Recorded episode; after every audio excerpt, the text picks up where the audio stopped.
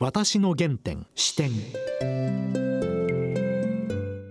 全国の皆さんご機嫌いかがでしょうか？陽千円です。梅原由香です。今日のゲストは横浜市の三景園に隣接する料亭林家園の元女将。そして実業家原三慶さんのひ孫でもいらっしゃる西郷真紀子さんです原三慶さんといえば横浜を代表する実業家で生糸の海外輸出の先駆けとしても知られていますよね。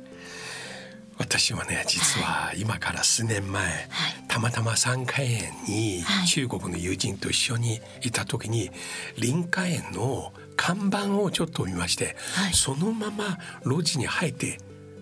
歩いたら、うん、今度林華園が出てきて、食事しに来ました、はい、いや本当に大変素敵な感じ。素敵ともまあおそらく一般の方の想像では原三慶さんだからもう近代日本の経済人としてもう大変なね、はい、あの財力を持ったりしただからいかに豪華なものだと想像されがちですけれども、はい、実は極めて質素な土間そして上がってですね普通の畳、はい、また料理も懐石料理と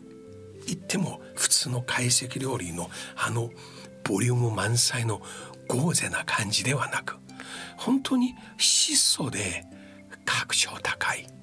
シンプルで格調そうなんです、はい、あのまた庭からもう本当に普通のねそよ風がそのまま入ってきて冷房も暖房も使わない昔のままの日本の家屋です。それをきっかけに私原三慶さんのことをいろいろ勉強しまして、はい、いや本当に心から特に関東大震災の後もう横浜における彼の貢献。すごいだなと。今日はこのきっかけでですね、はい、ぜひあの西郷さんに原三慶さんのことだけではなく原家のこの美意識そして横浜の古き良き伝統をお伺いしたいと思います。はい。それでは私の原点視点進めてまいります私の原点視点。西郷さん今日よろしくお願いします、はい。はい、よろしくお願いいたします。今までおかげさまで何度か林家園に食事に行かさせていただきまして、はい、私の中国の友人皆さんいつも今でも言います。日本でいろいろところ回りましたが一番印象的なのは三家園と林家園です。あありがとうございます。はい私自身は上海出身で、はい、上海と横浜は非常に共通点そうですね、はい、あの近代開国の町として、はい、港町として、はい、で西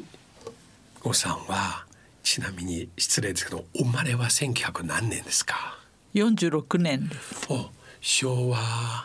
21年21年、はい、戦争終わった年、はいはい。えー最初記憶をあった頃は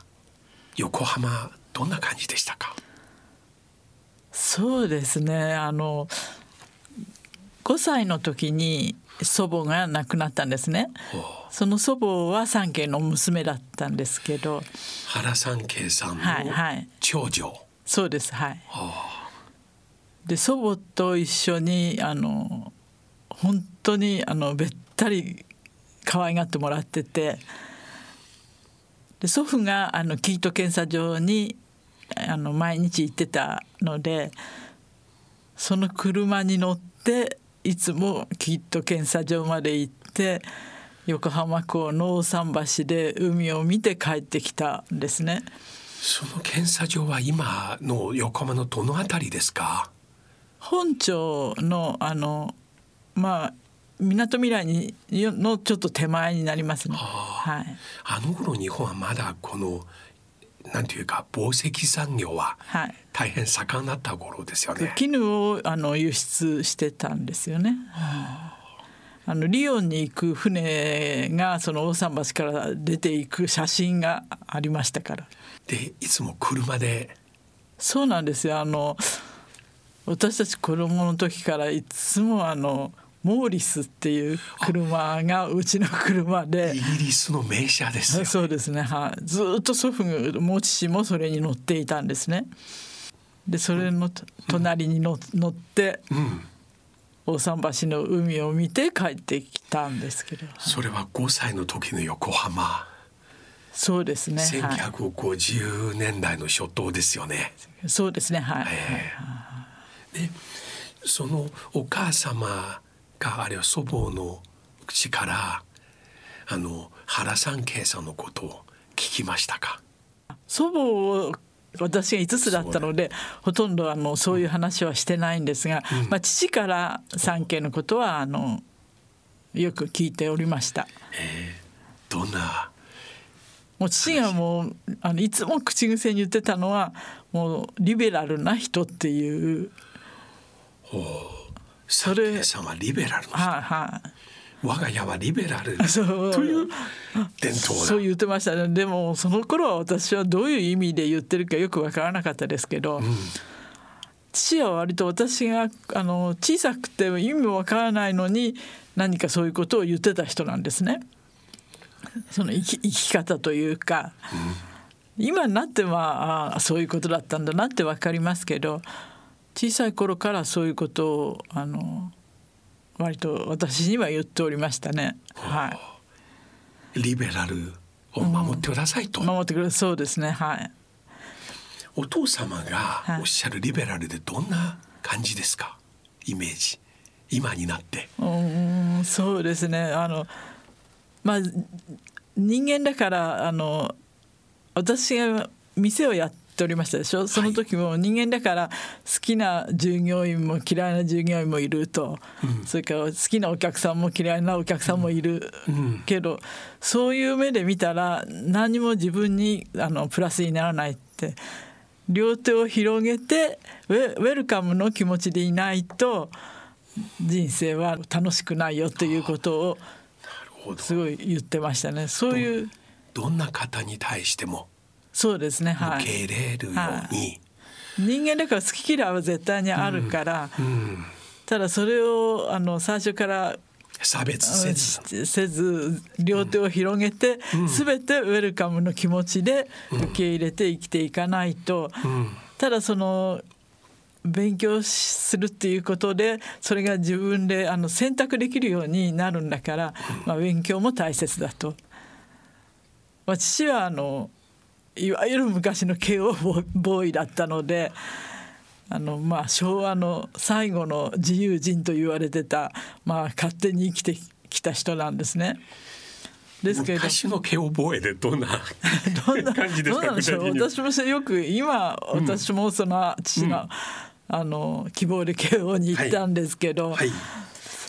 昔の慶応ボーイがどういうんだったかってよく分かってないんですけど私が思ってた慶応ボーイじゃ私が入った時はいなかったですね。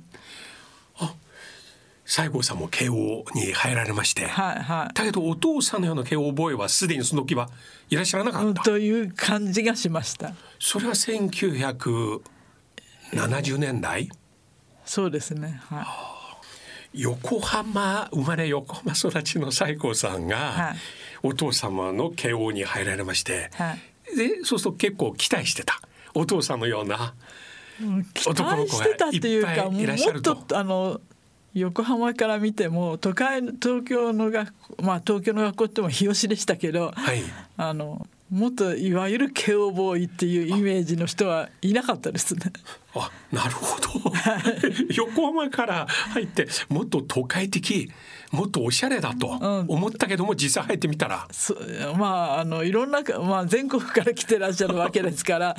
まあそうなのかもしれませんけど父はあの僕たちが慶応ボーイがその銀座の右側を歩けば左側には女がいなくなるって言ってた人なんですね。それぐらい慶応ボーイをモテたっていうことだったと思うんです。それを聞いて期待して これからキャンパスに入ったらこんな男の子いっぱい出会うだろうと思って全然違う感じでした。西郷さん慶応大学の何学部ですか？文学部社会学科っていうところなんですけど。社会学に興味あったんですか？なんなんでそこに行ったかもちょっとよく自分でも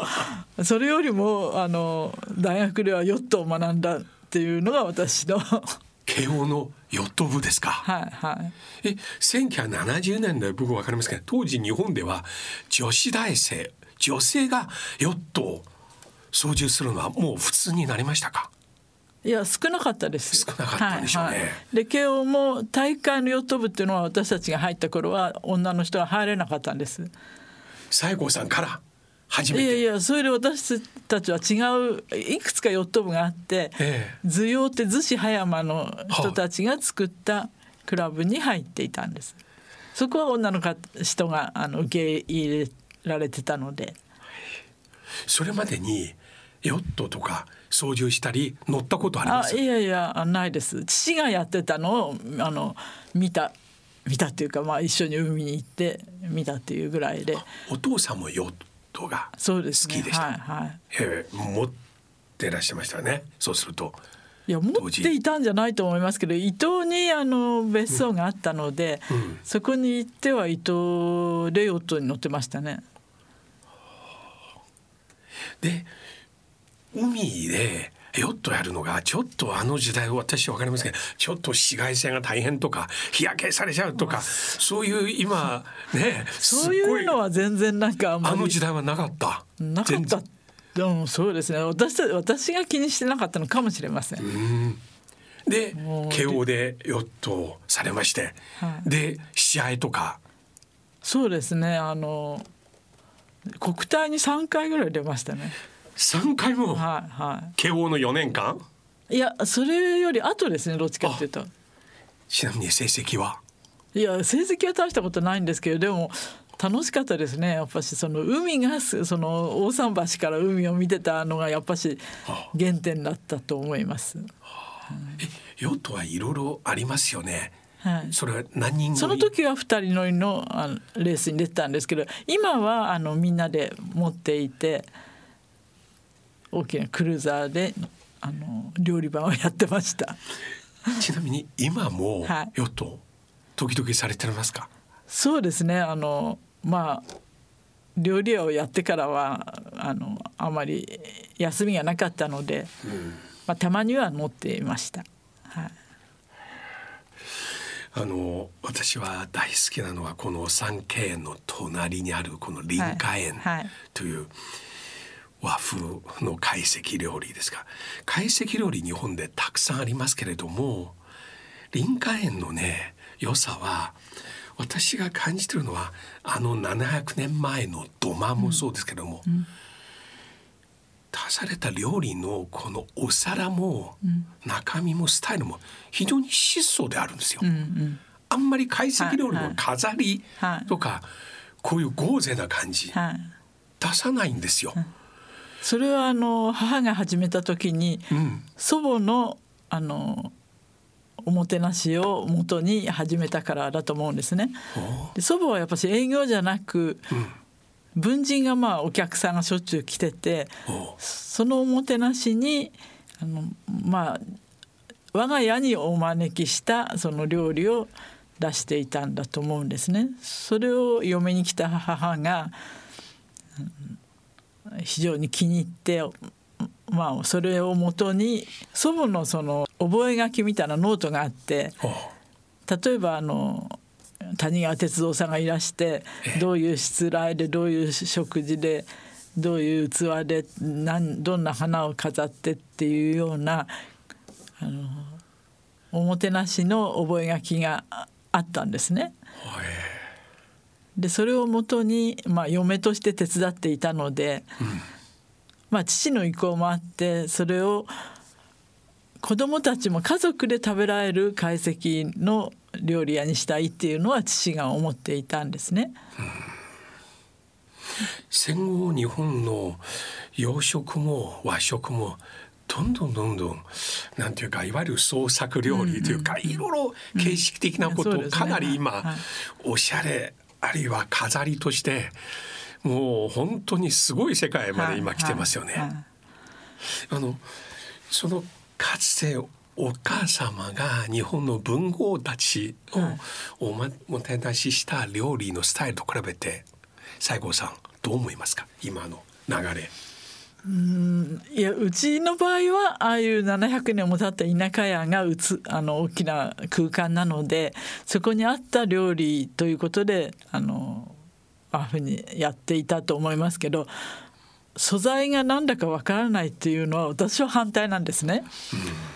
うん、今結構あの綺麗だけど、はい、なんだかわからないペースト状になったり、はい、ジェリー状になったりする食事があるじゃないですか。はいうんでやっぱし板前さんとか料理人というのは何か自分がやっぱしやりたいということは絶対あると思うんですけどうちの場合あの田舎屋でお出しお出しするのは見た目で何か分かる素材で、うん、質素にって飾りがないというか、うんうん、そのものが美味しいという料理をあの祖母も出していたし母もそれを受け継いでいって私もそれを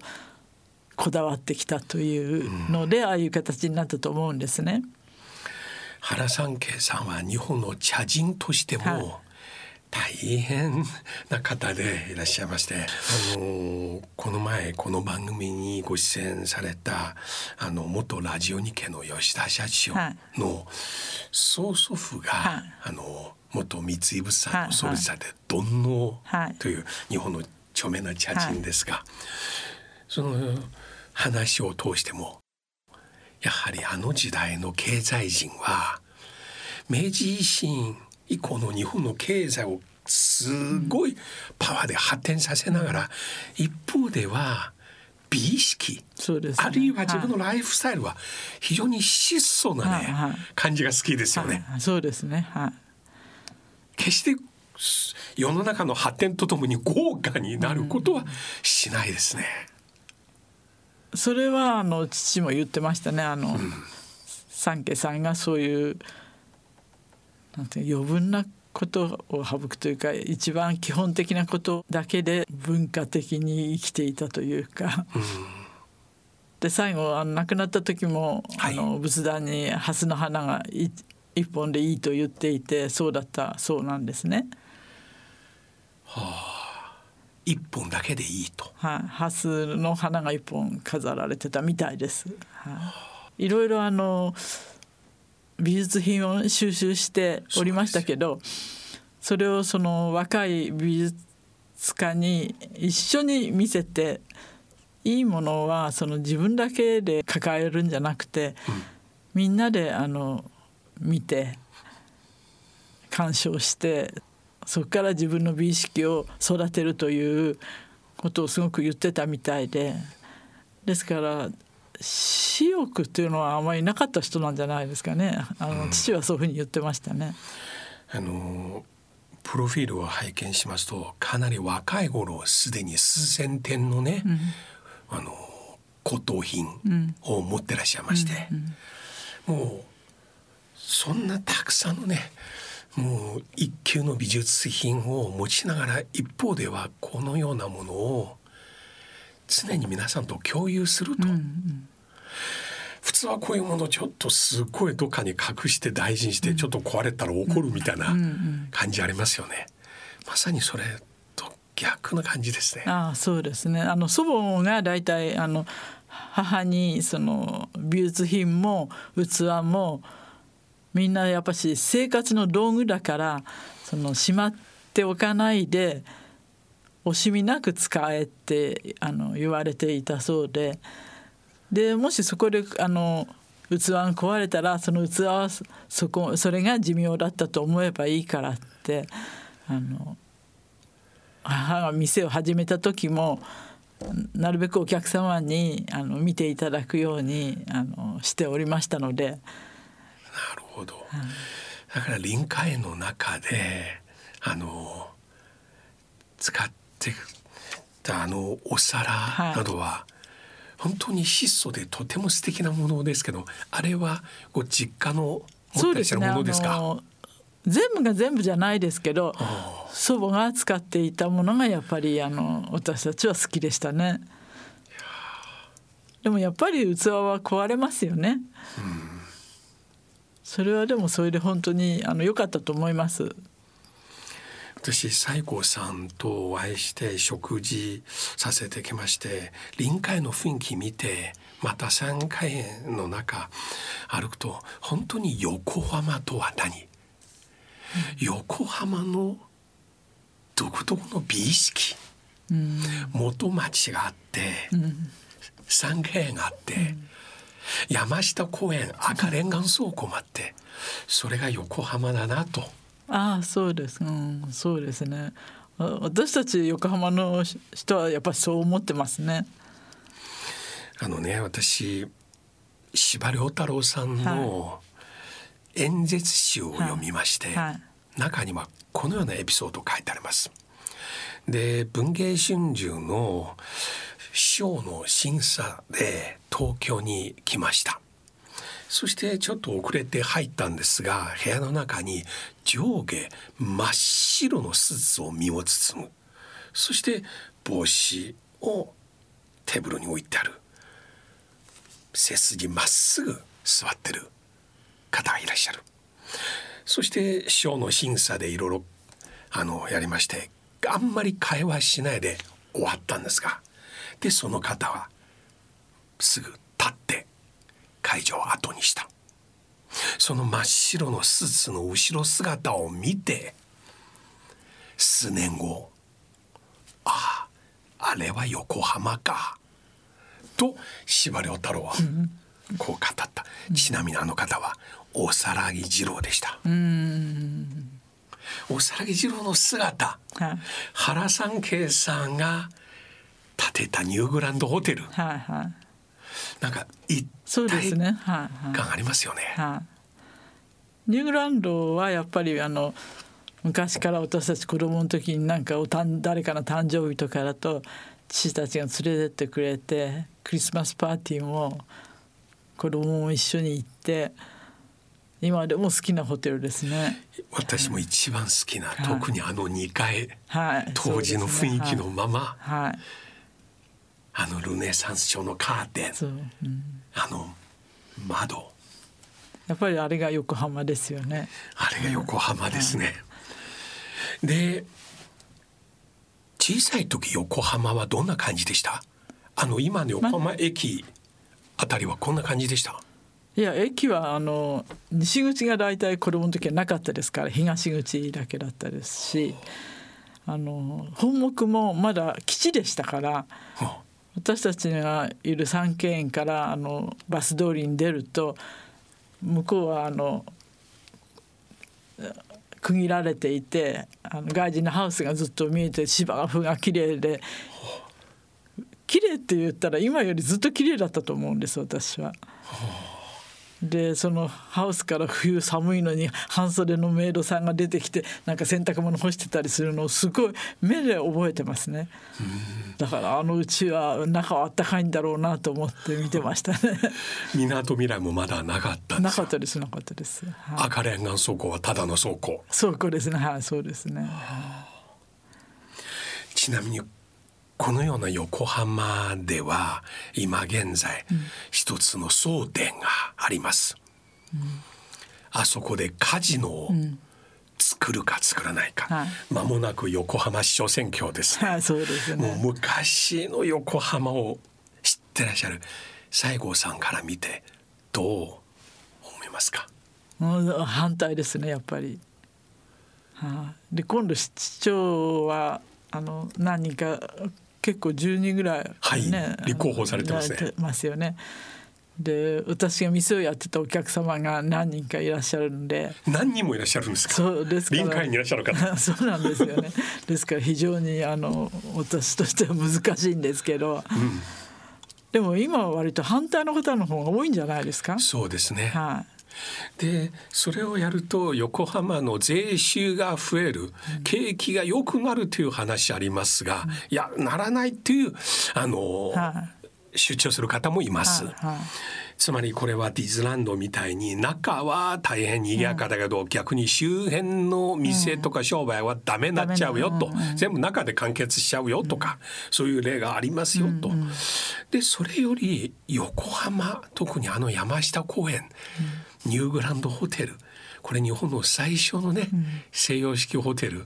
かつて迎賓館として、また岩倉視察団もそこから欧米へ初めて旅立ったんですね。こういった場所をカジノになったら、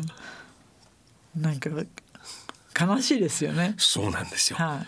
私も横浜で住んで30年ぐらいになりました。はい、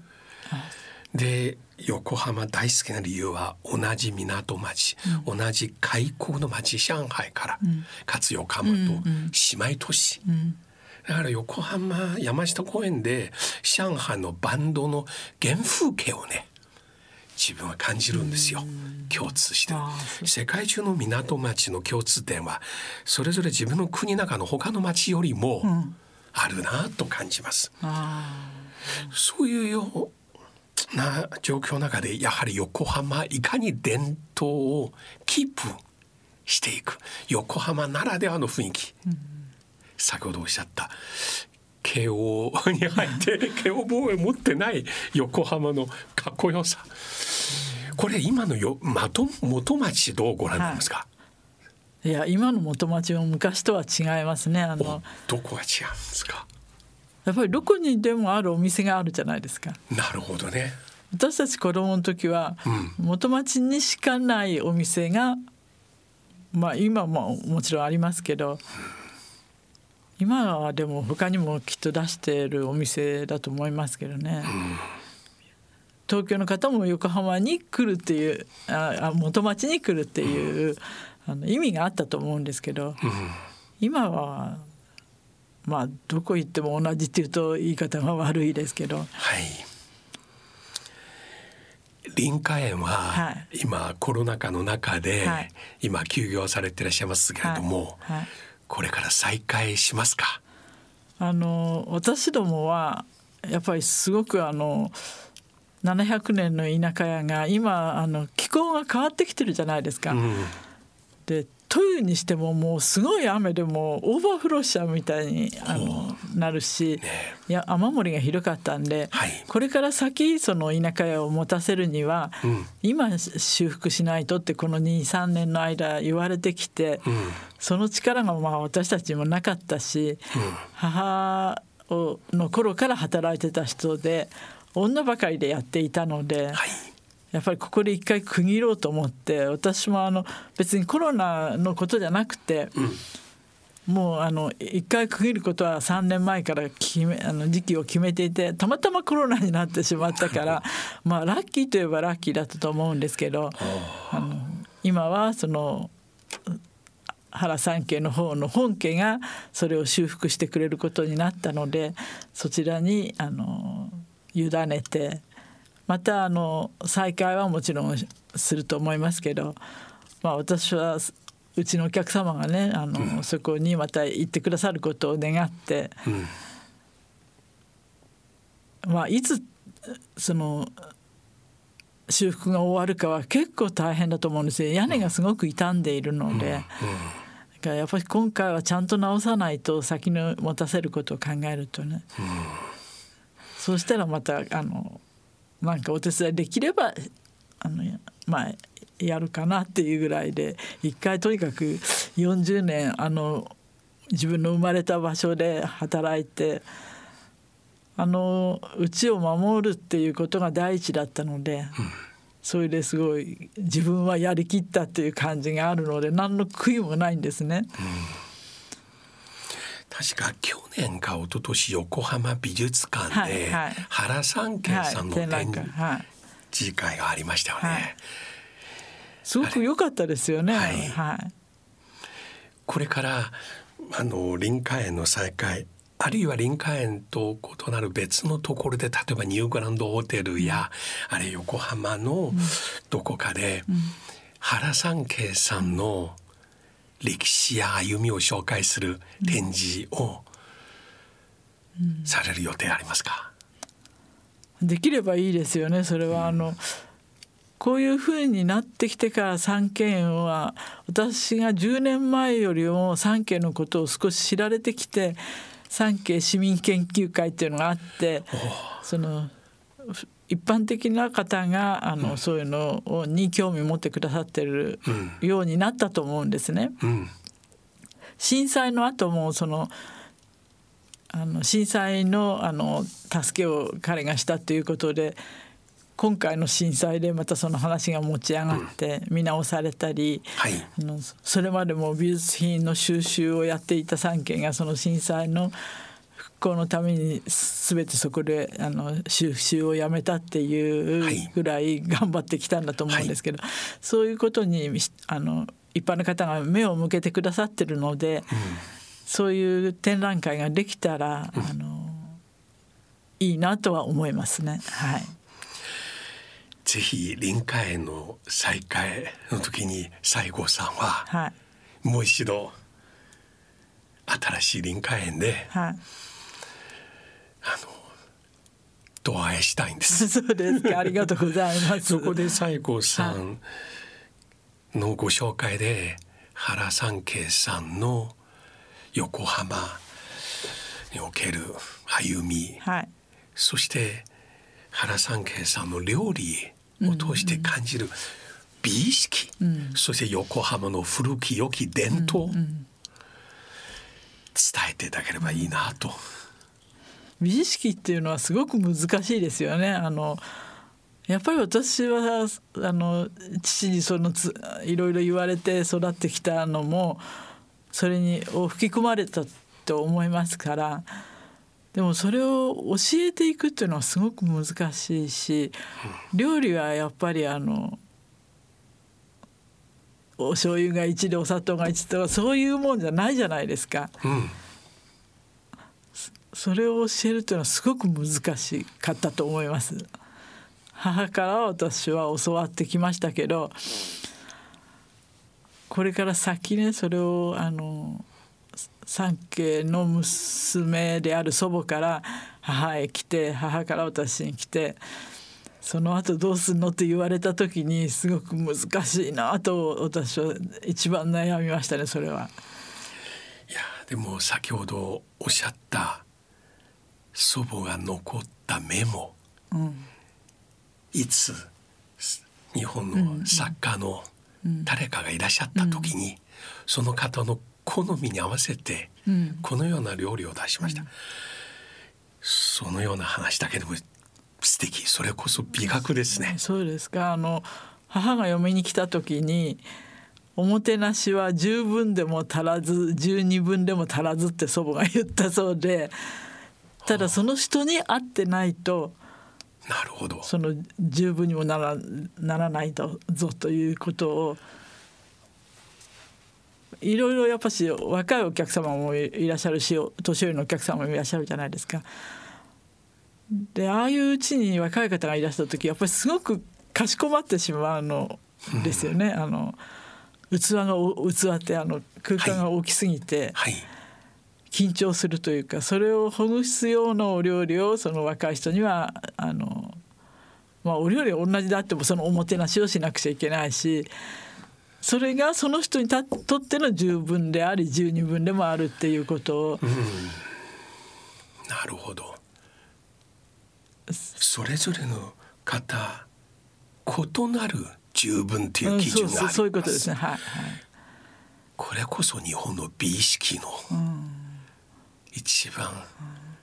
素晴らしい部分ですね。うんだから父が私に言ったその、ウェルカムと手を広げていないと何も入ってこないけど、それを自分で選んでいくっていうのがあの自分が受けた教育のあの力になるからっていう教育が力になるからっていうことだったと思うんですね。それと祖母のそういう考え方も同じだと思うんですね。だから父はすごい三家ももちろん尊敬してたんですけど祖母がすごく好きだったんだと思うんです。それを一生懸命私に言ってたんじゃないでしょうか。お父様がおっしゃった生き方という話の中で、はい、今なって一番よく思い出すのはどんな言葉ですか？生きていくあそれはうん私が全然そのどうやって生きていくかということなんか全然考えてもいない子供のこと頃から父はその人生が1から10までの間だとしたらその1から10まっすぐ行ったら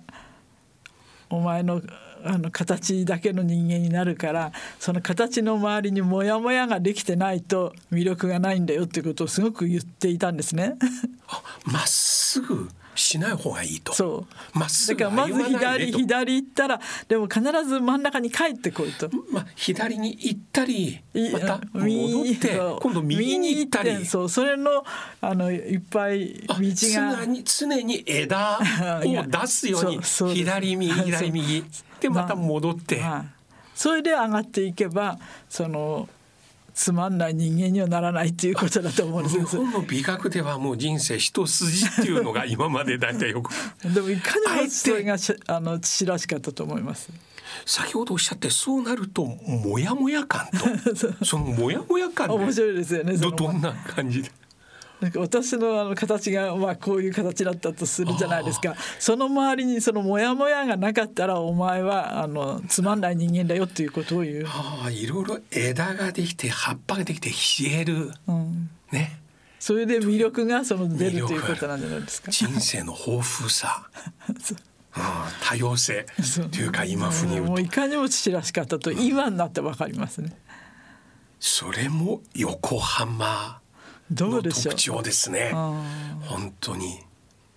そうかもしれませんね。そうですね、開国の町開港されてから中華街や元町や外人墓地さまざまな国の文化さまざまなところからいらっしゃった方に対する寛容な態度で、いや本当にこの横浜市長選挙に合わせるじゃないけれども もっともっと日本の古き良き伝統、はあ、このような素敵なエピソードで聞きたいんです。そうですか。もうもうちょっとあのねまともな話ができればいいんですけど、はい、本当に。父からは本当にそういうふうに感覚的なことをよく言われましたね。そのような抽象概念ではない感覚的なことこそ本当に。そうですリアルで真実ですね。私の周りにもやもやができたかどうかわかりませんけど、ね、いい意味のモヤモヤ感を町としても人生として目指していくべきですね。そうですか。あのこれをきっかけに私これからもっともっと原三慶さんのことを、はい勉強します。あありがとうございます。はい、散歩しながら。ああそうですね。はい。今日本当にどうもありがとうございました。こちらこそありがとうございました。また機会ありましたら、はい、臨海園再開された時も。はいぜひ、はい、そこでお話したいです、ね、お話を聞かせていただきたいです、はいはい、ありがとうございました。どうもありがとうございました。こちらこそありがとうございました。私の原点視点。西郷さんが語ってくださったエピソードの中いろいろ今心動かすものがありまして、はい、例えばお母さんがおっしゃったこのもてなすのこと。もちろん西郷さんの祖母から受け継いだ伝統ですが、はい、一番良いおもてなしはもう10でも12でもない。むしろその方に合うもので、はい、そして神奈川でご活躍された当時日本の作家たちがいらっしゃった時のメモ帳。おもてなしの覚書があったんですね。お店ではなくて、うん、お家にいらした方に対して一人一人どんなおもてなしをしたか覚書を保存されてたっていうのが素敵ですね。私もしそれを拝見できるなら、はい、おそらくその方の好みに対するもう研究とその方の文学小説から現れる美意識と何らかの共通点を感じることできるかもしれませんね。そして最後におっしゃった、はい、横浜の伝統を守る。美しい横浜を守るということ。大事ですね、はい、またぜひいらしていただきたいですね。はい。林家園の復活も楽しみです。はい。それではそろそろお時間です。お相手は陽千へと。梅原由香でした